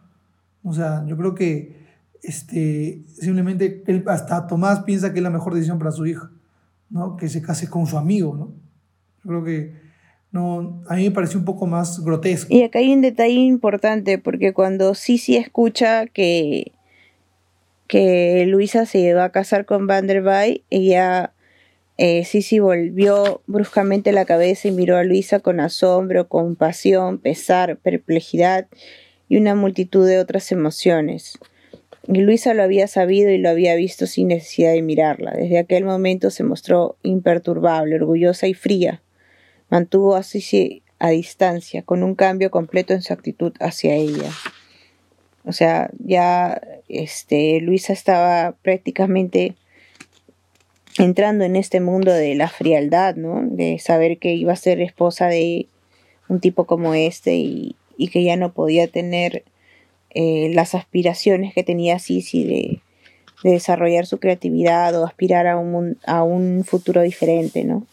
Así es, ¿no? Sea, es la niña de antes que alguna vez en uno de esos parajes de, la novela este, escuchaba cómo Cecilia le daba estos reclamos o cómo le contaba cómo es que había perdido su papá, cómo es que su papá se había ido, este, ya no, ¿no? Ya es otra persona ahora, este, Luisa, y, y, acá, ¿no? O sea, efectivamente luego se casan, casan, va mucha gente concurrida, ¿no? Va, va, personas este, a, la boda, ¿no? Antes Vanderbilt había dicho a, su ama de llaves, señora Sparsit, que se iba a casar, ¿no? La señora Sparsit ya condescendiente, le dijo, bueno, no hay ningún problema, no hay muchas gracias, ¿no? O sea, gracias porque efectivamente el señor Vanderbilt le iba, le, iba a dar este, un sueldo fijo, ¿no? Algo para que se mantenga, ¿no? Pero que, que por ella no iba a ser lo mismo de antes, ¿no? Y, y la señora Sparsi normal, ¿no? O sea, condescendiente, ¿no? No, no, ya creo que había formado una amistad, ya los años habían pasado, ¿no?